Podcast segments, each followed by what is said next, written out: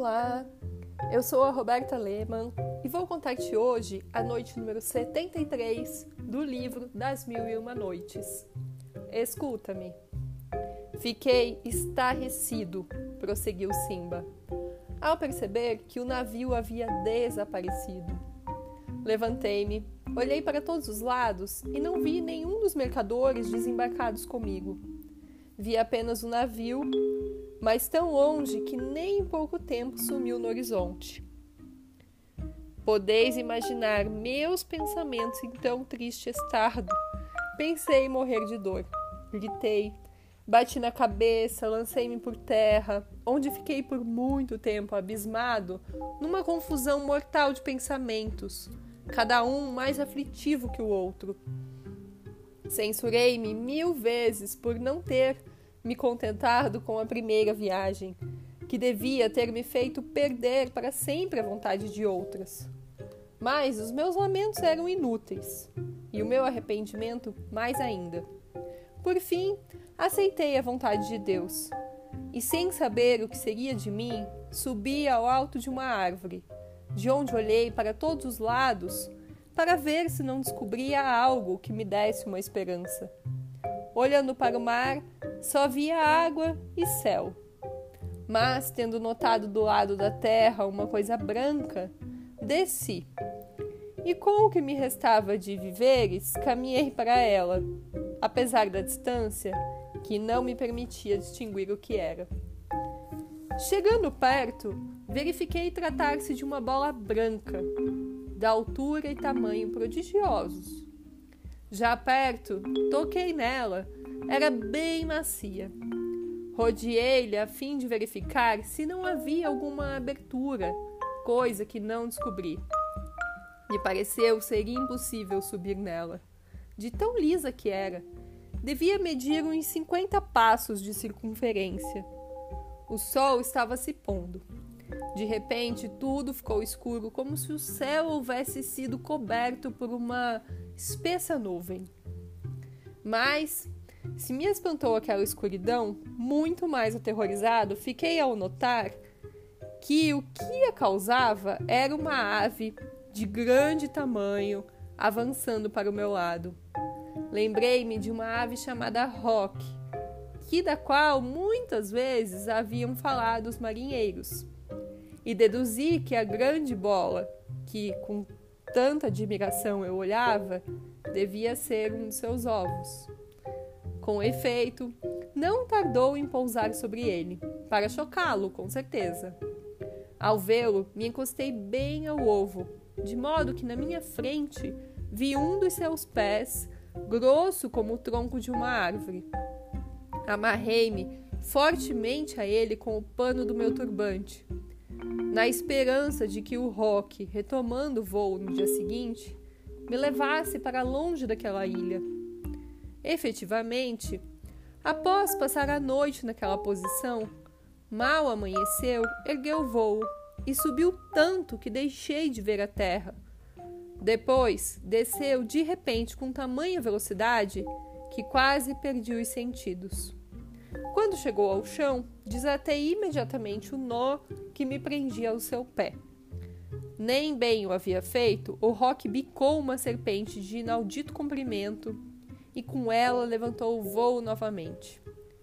O lugar em que fiquei era um vale profundo, rodeado de montanhas tão altas que se perdiam nas nuvens, e tão escarpadas que não havia jeito de as escalar.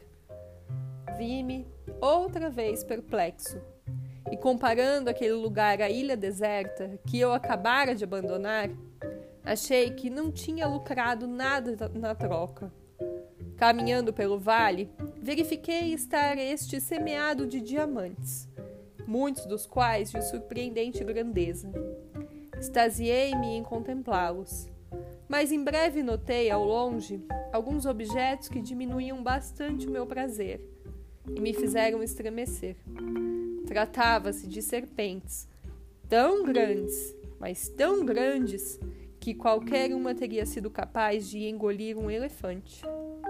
Durante o dia, retiravam-se para os antros, onde se ocultavam do rock, seu inimigo, e deles só saíam à noite. Passei então o dia passeando pelo vale e descansei de vez em quando nos pontos mais confortáveis. Entretanto, o sol se pôs, e com a entrada da noite, me retirei para uma gruta que me pareceu segura. Fechei a abertura baixa e estreita, com uma pedra bastante grande para me defender das serpentes, mas sem impedir a entrada da luz. Comi parte das minhas provisões, acompanhado pelo ruído das serpentes que começavam a aparecer. Seus horrorosos silvos provocaram em mim um enorme pavor e não me permitiram, como bem podes imaginar, passar a noite tranquilamente. Fim do dia, retiraram-se. Saí então da gruta, tremendo, e posso garantir que caminhei por muito tempo sobre os diamantes sem ter a menor vontade de pegá-los. Por fim, sentei-me. E apesar da inquietação, e como não tinha pregado o olho durante a noite inteira, adormeci. Após ter comido um pouco, de repente, acordei com o ruído de alguma coisa que caiu perto de mim. Um grande pedaço de carne fresca. E imediatamente vi tombar outros do alto dos rochedos em diferentes lugares.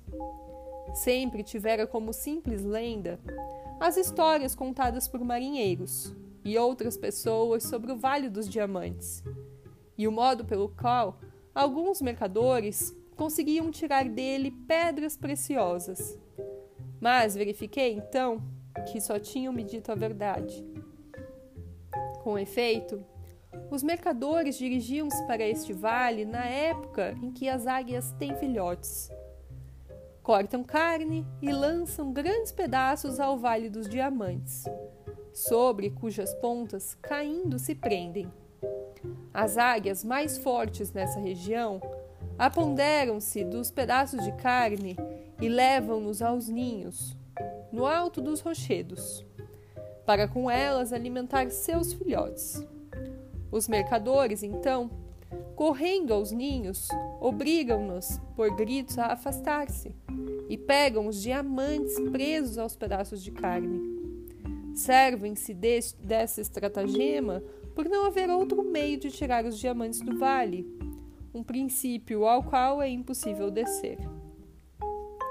Aquele instante eu havia pensado não me ser possível abandonar o abismo, que já considerava como meu túmulo.